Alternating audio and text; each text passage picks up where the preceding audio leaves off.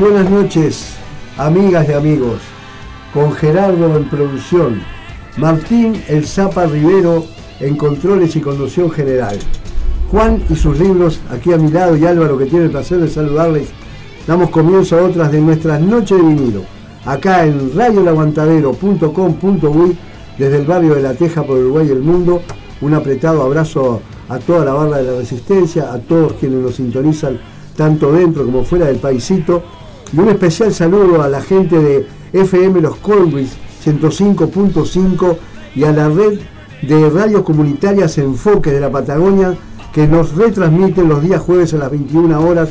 Así que a todos nuestros hermanos argentinos allá por el sur, un apretado abrazo, esperando que, que les guste el programa y estamos en contacto permanentemente buscando este, que los lazos fraternos que nos unen, más que solo el fútbol nos puede separar un poco, este, se, se, vean cada vez más fuertes.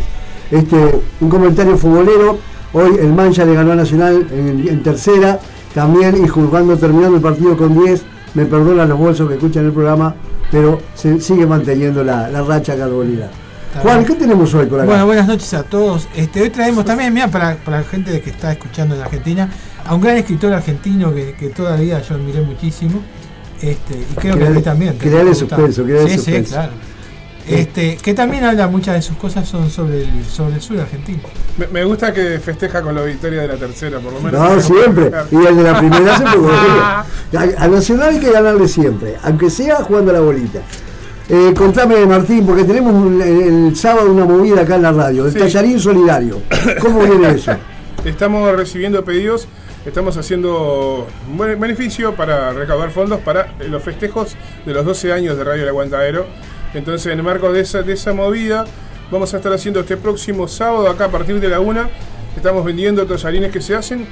Se pide que hagan, que hagan pedidos anticipados y los pedidos anticipados se hacen al 097 005 930 o al 098 162 135 sale 250 pesos el kilo de tallarines artesanales. artesanales, pero acaba de aclarar que las va a hacer un un amigo de la radio que se dedica a eso. O sea, ah. él, tiene fabricación de pastas. No, es que, no, voy a poderme hacer tallarines yo porque si no me van a quedar como. Capaz que lo que hace vos es romper los huevos. ¿Viste el jabón bao cortado de tirita? Bueno, si yo hago tallarines me queda como el jabón bao. Perfecto, perfecto. No, romper los huevos para poner los tallarines. En todo, ¿Eh? en todo caso, romper los huevos por los tallarines.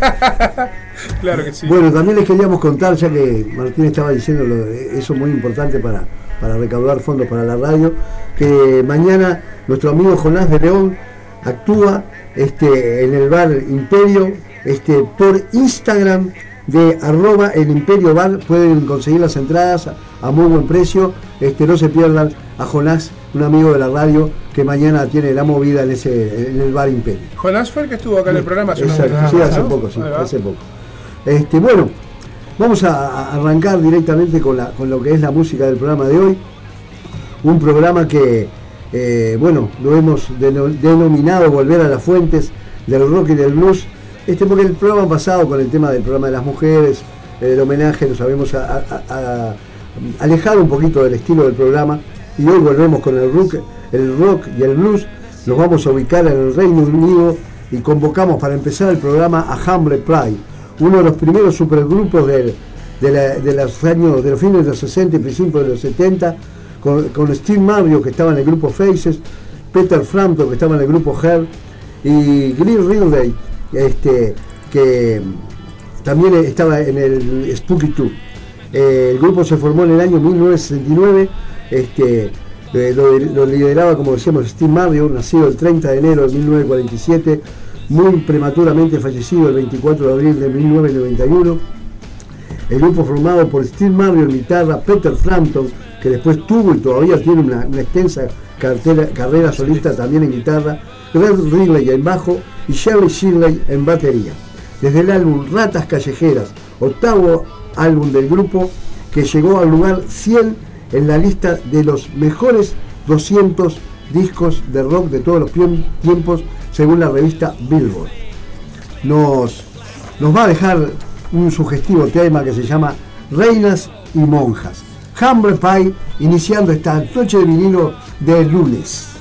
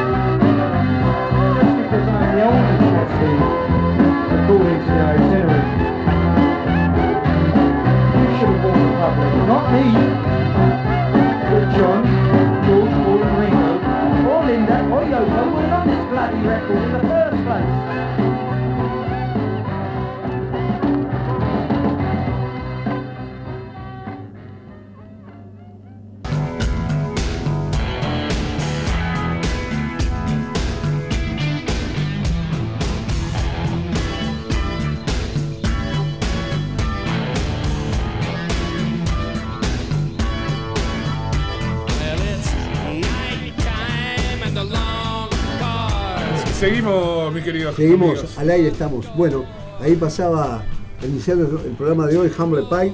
Y bueno, estábamos hablando de ahí mientras, mientras sonaba Hambre Pie, este, que le queríamos mandar un saludo a la gente de Salto, de Radio Templaria. Este, un apretado abrazo a esa gente allá en el, en el litoral uruguayo, que también van a retransmitir el programa de Noche Vinilo. Muy contentos de llegar a, allá a los pagos de Salto. Este, así que un abrazo grande para los compañeros de, de Radio Templaria. Este, y bueno, encantado de que, de que Noche de Vinilo pueda sonar por allá, por el, por el litoral. Un abrazo para Martín González, que siempre está ahí al firme, y a Para- JBR Producciones también. Martín González y JBR Producciones, un saludo grande acá de parte de Juan, Claro, de todos. mío, este, que estamos muy contentos de, de poder este, sonar por aquellos lados también.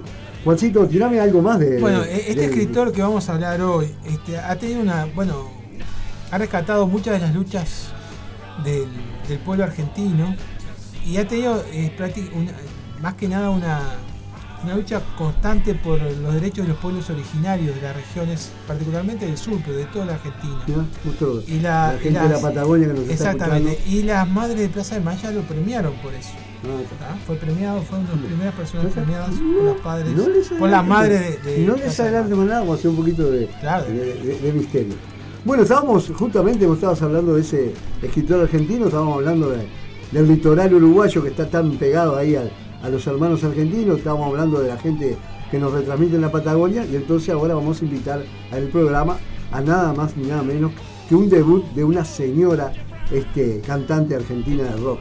Me, refiero a Gabriela, Gab- su nombre completo Gabriela Parodi, nacido en Buenos Aires, Argentina, el 16 de agosto de 1945, es junto a María Rosa Llorio de las precursoras del rol de las mujeres en la música del rock del hermano país Allende del Plata. Participó en festivales como el Asculticazo, eh, aquel famoso este, recital que, acá se, se- se replicó como el desenchufazo, este, en, que, cantaron los Sui Generis, eh, hizo también su debut de Gieco, bueno, Gabriela, que en aquellos años era compañera del, del- en, e- en ese entonces eh, guitarrista de Almendra, Edelmiro Molinari. Participa en varios de los festivales barrock y quedó plasmada eh, su actuación en, la película Rock hasta que se ponga el sol, esa, esa emblemática película del rock de allá de los de principios de los 70 que hicieron la República Argentina, una, una especie de, de- gusto a la, a la rioplatense que, fue un éxito tremendo. Este, luego Gabriela en, los epo- en la época pre-dictadura cuando ya el tema en Argentina se estaba complicando, se radicó en Estados Unidos, ganadora de múlti- múltiples premios a nivel internacional, después de, de muchos años en el hemisferio norte, inclusive vivió en Suecia también muchos años, ha vuelto a la Argentina donde vive actualmente y de tanto en tanto sigue actuando. Debuta Noche de Vinilo Gabriela. El tema con que la vamos a escuchar se llama Campesina del Sol. Yo le pido este, atención al tema de la letra, porque a algunos les puede parecer muy naif, muy... la letra, eh, tienen que pensar que en esa época veníamos de, de hacía poquitos años todo el movimiento hippie, que pensaba que, que radicarse en el campo y vivir, vivir de lo que cada uno cosechara era posible. Había todo, todo eso que todavía estaba flotando en el aire. Por eso el tema Campesina del Sol de Gabriela debutando en Noche de Vinilo en este programa en la cuarta temporada.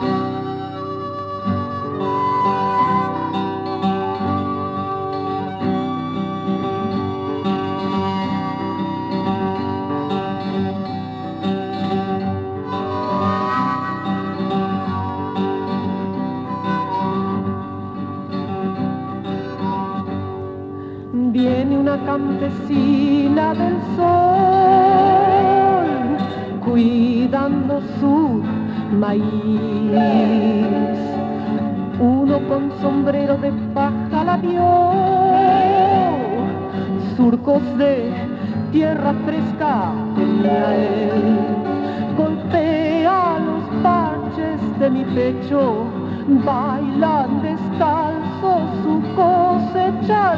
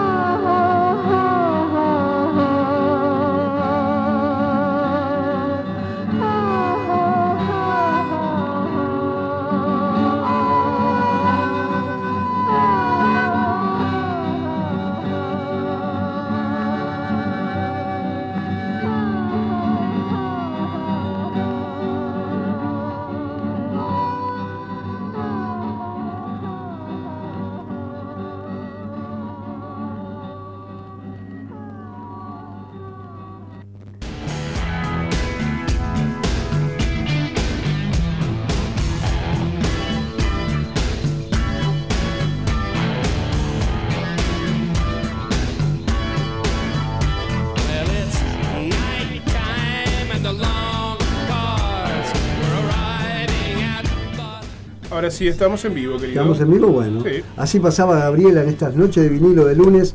Eh, antes de que me olvide, un saludo a la gente que nos saludaba allá de, del pueblo de Curtinas, que supongo que es Mabel y su gente allá. Este, un abrazo grande, Mabel, gracias por siempre comunicarte. Este, también en, en- en esos rincones del- del interior profundo este, suena Noche de Vinilo y te agradecemos mucho que te comuniques con nosotros y que nos estés escuchando. Este, como decíamos, a la gente del Salto, de Salto también, de, a la gente que nos está escuchando por el sur de Argentina también, un abrazo grande. Este, y por supuesto a toda la barra de la Resistencia, a todos los escuchas que siempre están presentes, a Walter y Rosario allá por, por Punta Fría, en Piriápolis, este, que hace pocos días estuvimos por allá y pasamos un lindo momento con ellos también. Este, bueno, a todos los amigos que en los diferentes barrios nos, nos sintonizan, a Miguel allá en España que, que siempre se hace un tiempito para escucharnos. Juancito, tirame otra puntita de, Bueno, de- este, de- de este- que este gran escritor que estábamos a hablar, que estuvo muy vinculado al cine también, con varias películas, una de ellas, que no vamos a decir el nombre, porque si no se van a dar cuenta que, que escritor es, narra la lucha de los obreros de la Patagonia que fueron exterminados por el gobierno central. eh, sí, lo que- por la, el gente, gobierno central, la gente este, de la red enfoque de la Patagonia que nos está escuchando Este, vamos, a que hablar, está- estamos- vamos a hablar de Osvaldo Bayer, ese gran escritor argentino que murió y- hace unos pocos años. y estábamos hablando de la película La Patagonia. La Patagonia Rebelde. La Patagonia Rebelde. Que está basada, el libro no se llamaba así, el libro se llamaba Los Vengadores de la Patagonia Trágica. la Patagonia. La edición definitiva se llama La Patagonia Rebelde por la película. Así que en cierta mane- manera, muy directamente, la gente que nos escucha por el sur argentino se verá reflejado. se verá reflejada hoy. Muy bien. Bueno, vamos a seguir con el programa, la parte musical. Estábamos, le dije que estábamos en 102, en la radio El Aguantadero, ¿eh? dije yo. Sí. Ah, bueno, por las dudas. Este, después, dentro de un rato, vamos a pasar los números de otra vez por el tallarín Está solidario. emocionado. eh, Álvaro. Álvaro está bien. Sí, este, la verdad que sí. Como dicen los gurises ahora, está ATR. ATR, vamos. No, no la, no la tenía esa. Bueno, este, nos vamos ahora bien para el norte, bien al- a- más al, al norte de Estados Unidos, nos vamos a ubicar en Canadá y vamos a convocar a, a The Guess Who, la banda canadiense de Winnipeg, formada en 1965, del álbum American Woman de 1970. Este, lo vamos a escuchar un tema con una letra muy, la verdad que muy sugestiva pensando en un grupo del norte. Comparte la tierra, eh, formado por Burton Carlin en flauta, teclado y voz y segunda guitarra, Randy Bachman en primera guitarra, Kim Cale en bajo y Glenn Peter en batería. Suena Noche de vinilo de Guess Who.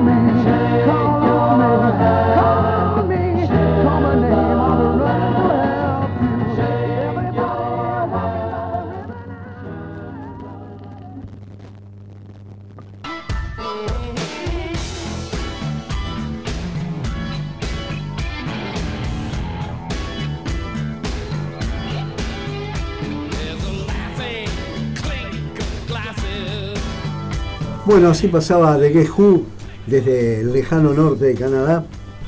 Les recordamos que mañana actúa Jonás de León por el Instagram de arroba el Imperio Bar. Pueden conseguir la- las entradas, es un lugar chiquito, apúrense, un buen espectáculo acústico y también con, con Jenny, su compañera, este, pintando sobre el escenario. Este, Juan, pasa, eh, perdón, Juan. Eh, Martín, pasame los números de para encargar los tallarines para el sábado. El 097 005 930. Repito por duda porque tengo la voz un poco tomada. 097 005 930 y 098 162 135. Eh, reserva con anticipación kilo de tallarines artesanales a 250 pesos el próximo sábado. Baratísimo. Ahora el domingo todos a comer tallarines. tallarines, exacto. Bueno, estábamos por ahí, por decíamos recién por Canadá, nos ubicamos en nuestro paisito, nos, ubica- nos ubicamos en Urugu- en Uruguay y convocamos al señor Jesús Figueroa, el vocalista de Opus la- esa banda de, que llenó de rock y blues los primeros años de la década del 70, la primera etapa de la década del 70, eh, nacido acá en Montevideo, Uruguay, este, Jesús lo vamos a escuchar desde su único álbum solista desde el año 1972, acompañado por en guitarra acústica Daniel Bertolone, en bajo Chango, la armónica de Tony Henderson, un yankee que andaba en en esa época por acá, y en voz Jesús Figueroa.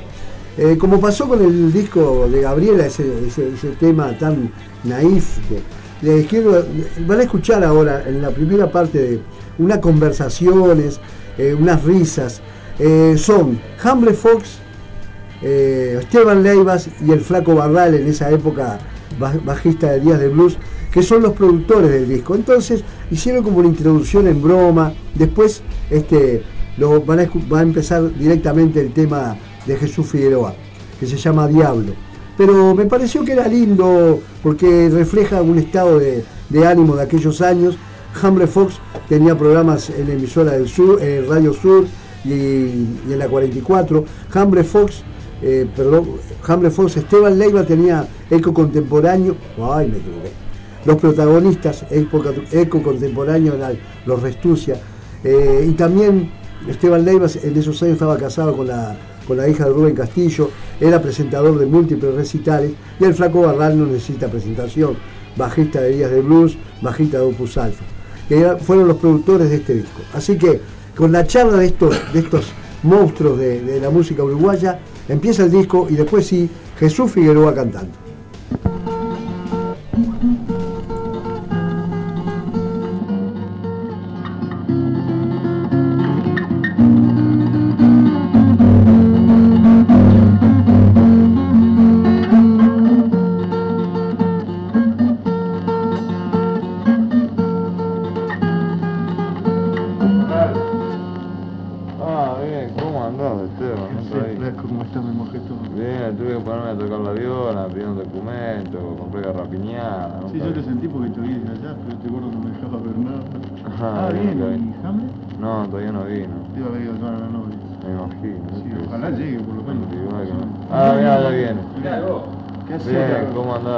¿Qué haces? ¿Dónde está? ¿Qué querés, loco? La lluvia es impresionante, esta mano sabe como bien, horrible. Sí, viene espantoso. Sí, Montevideo los viene tres- tan gris vos que nunca vi. Ninguno de los tres tenemos paraguas. Sí. Historia impresionante, ¿no? Vos, este- Podemos tomar un taxi por lo menos, ¿no? Qué chavo, vos nunca vi. Ah, sí. ¿Cómo que no? Dale, vamos con un taxi.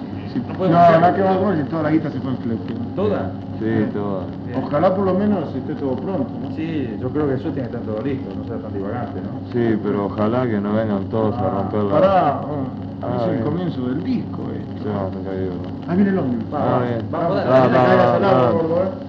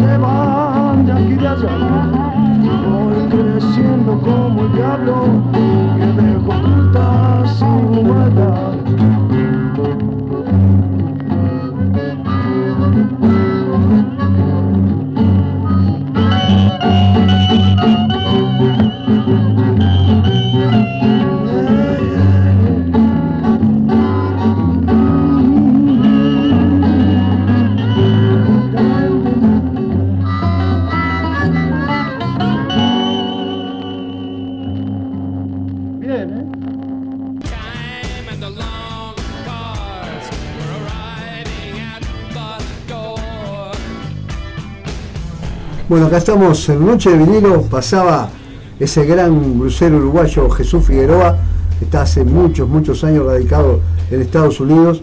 Este, y antes de dar entrada al próximo tema, Juan, nos queríamos hablar algo de... de Bueno, y vamos a comentar algo sobre bueno esa, esa especie de articulación que hay siempre entre literatura, cine, teatro.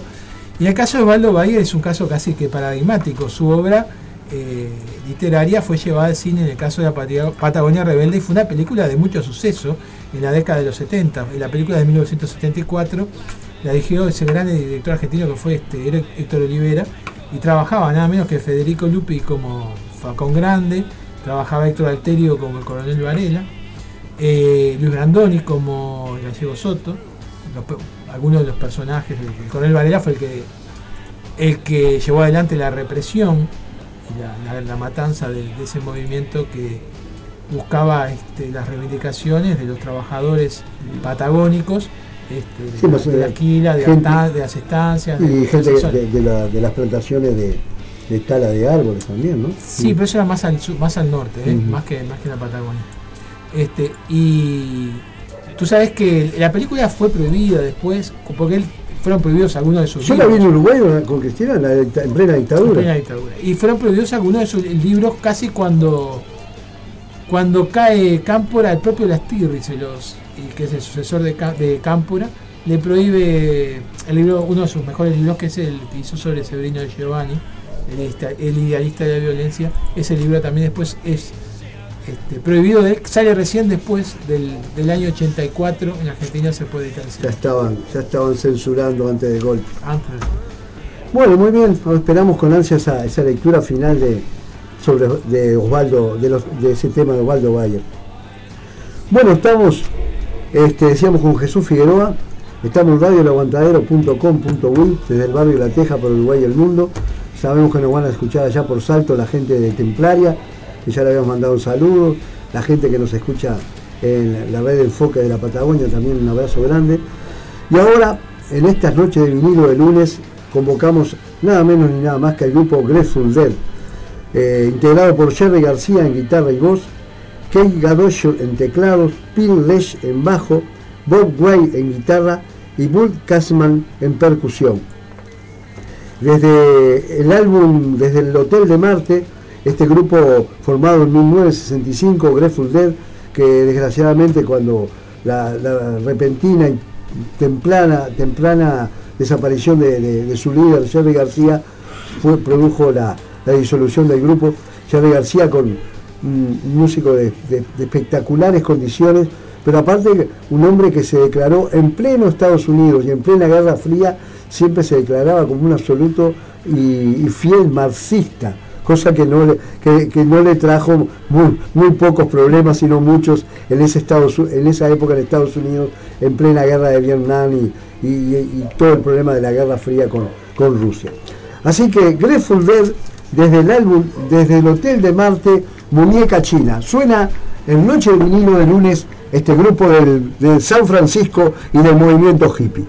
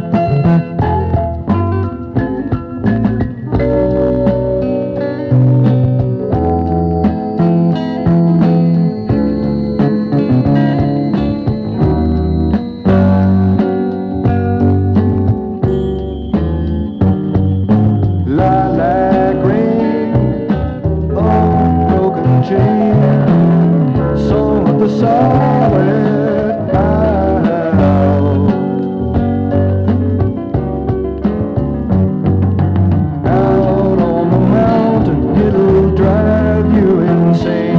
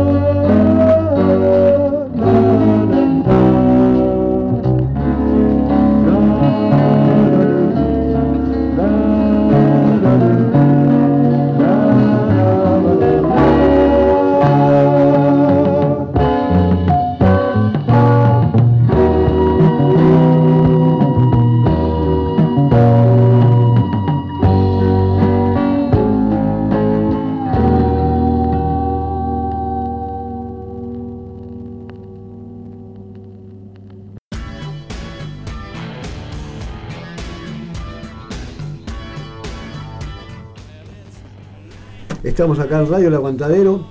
Este, estábamos por, por el norte, por la, por la ciudad de San Francisco, en Estados Unidos. Y nos quedamos ahí, fluctuando entre Estados Unidos y, y Canadá, porque vamos a convocar a la señora Roberta Joan Anderson, que no es otra que la conocida y querida Johnny Mitchell, nacida en Alberta, Canadá, el 7 de noviembre de 1943, actora, autora de infinidad de temas de- del folk y del, y del blues y del rock de, de los años 69, 70, aún hoy sigue actuando, pero aparte con la tiene el mérito de haber hecho el tema icónico que aún sigue sonando en homenaje al Festival de Gusto, ese, ese, festival tan, tan extraordinario que, que inclusive después se repitió varias veces, pero ya no con la, con la misma magia de, de que fue el primero. Desde su álbum eh, Miles de Pasillos, es un disco que grabado por todo, el- todo el norte, por eh, actuaciones diferentes de la señora Johnny Mitchell en Estados Unidos. Vamos a escucharla haciendo el tema La última vez que vi a Ricardo. Este tema, después que empieza a sonar, muchos lo van a ubicar porque hay una, una versión en castellano de, de nuestra querida La- Laura Canobla. Suena Johnny Mitchell en Noche de Vinil.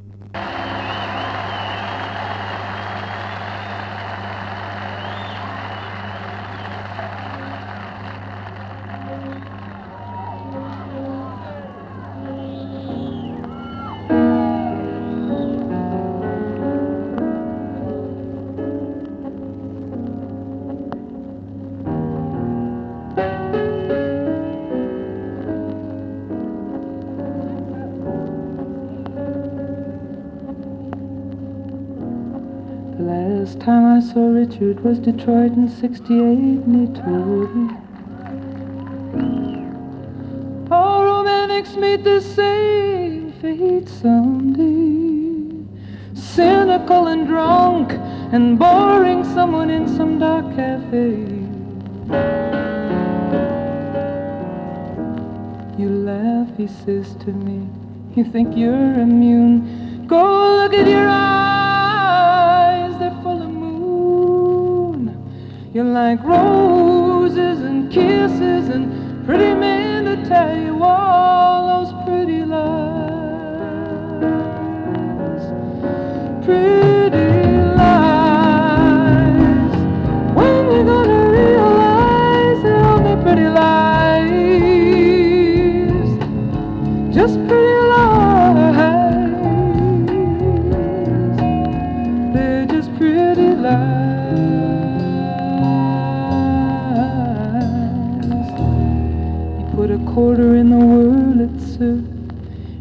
pushed three buttons and the thing began to whir.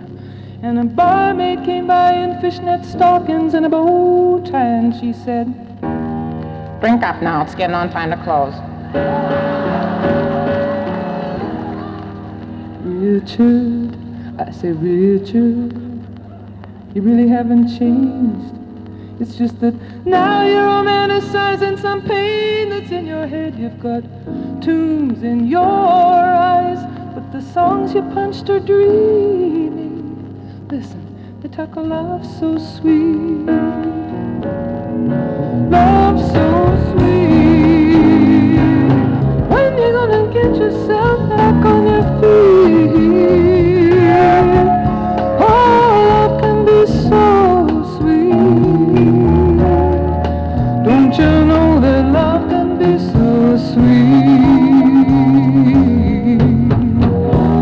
Richard got married to a figure skater, and he bought her a dishwasher and a coffee percolator. And he drinks it all, all those nights with a TV on it. All those lights left up bright. I'm gonna blow this damn candle out. I don't want nobody coming over. I none to talk to anybody about. All good dreamers pass this way someday. Hide me like models in dark alleys, dark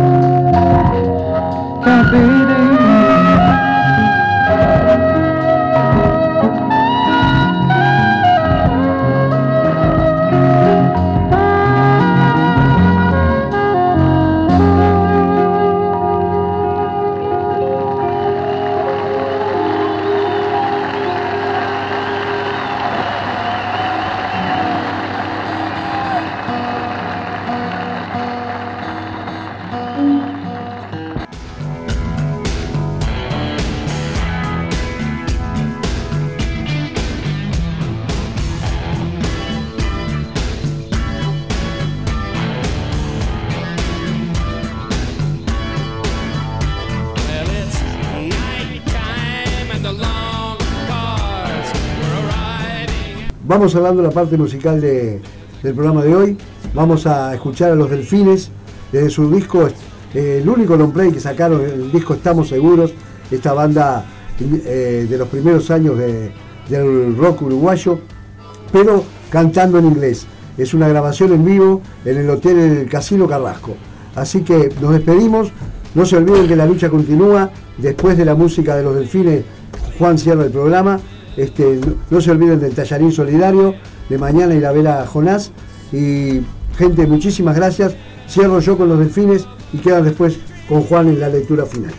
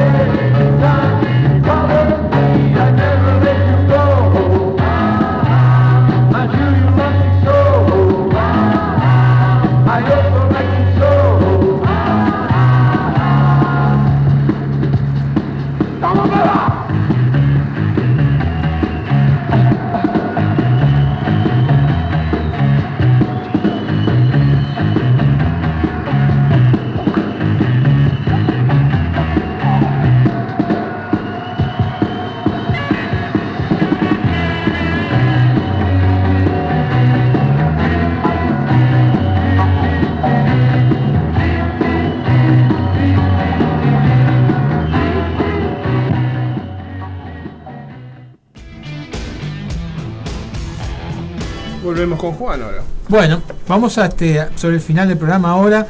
Este, vamos a leer unos textos de un texto de Osvaldo Bayer. Este escritor es ar- argentino que nació en el año 1927 y murió el 24 de diciembre de, eh, del 2018, hace poco tiempo. Decíamos que sus obras más importantes eran Los Vengadores de la Patagonia Trágica, que eran cuatro tomos que, de la vieja, que salió por la vieja editorial Galerna, y ahora después sacó Planeta un resumen que, que se tituló la, la- Patagonia Rebelde en base a, la, notoriedad que tuvo la película. También escribió Reiner y Manu, una, novela sobre la, sobre la época del nazismo y las consecuencias del nazismo en la sociedad alemana. Escribió varios libros con artículos. Camino al Paraíso, este, también tiene un libro sobre fútbol. Y hoy vamos a leer de los libros, de tres libros que sacó página 12 con sus artículos, que se llaman Rebeldía y Esperanza, Hay una edición compilada de todos ellos también sacada por Planeta. De ese libro vamos a leer una parte de, un artículo que escribió sobre las madres de Plaza de Mayo. Fue escrito en el año 1992. Digo la fecha porque seguramente cuando lo lean se van a dar cuenta que hay sucesos que después no pasaron. Pero demuestra lo que fue su compromiso con los derechos humanos y su gran visión sobre lo que fue la, la lucha por los derechos humanos en Argentina y contra el genocidio que hicieron los militares. También tiene un libro que sacó junto a Juan Gelman que se llama Exilios, que habla sobre la temática del exilio que compartió con Gelman, si bien él estuvo en Alemania entre el 76 y el 83 y Gelman estuvo en, Italia y después en, España, compartieron muchas actividades juntos en Europa en esa época. Este artículo entonces decíamos que se llama Las Madres y dice así esta parte que vamos a leer. Los argentinos tratamos de esconder la memoria con la trivialidad. Hace 15 años tomamos conciencia de nuestro Auschwitz cuando un grupo de mujeres desesperadas comenzó a dar vueltas por la Plaza de Mayo. Los que quisieron ver vieron. El resto, desde ese momento, cerró la puerta para no ver. Reprimieron la poesía por la trivialidad. Dejaron de escuchar, de ver y de hablar. La marcha infinita de los jueves de las madres, desesperadas, se convirtió en la toma de conciencia del pecado original de los argentinos, pero también de su autorrepresión.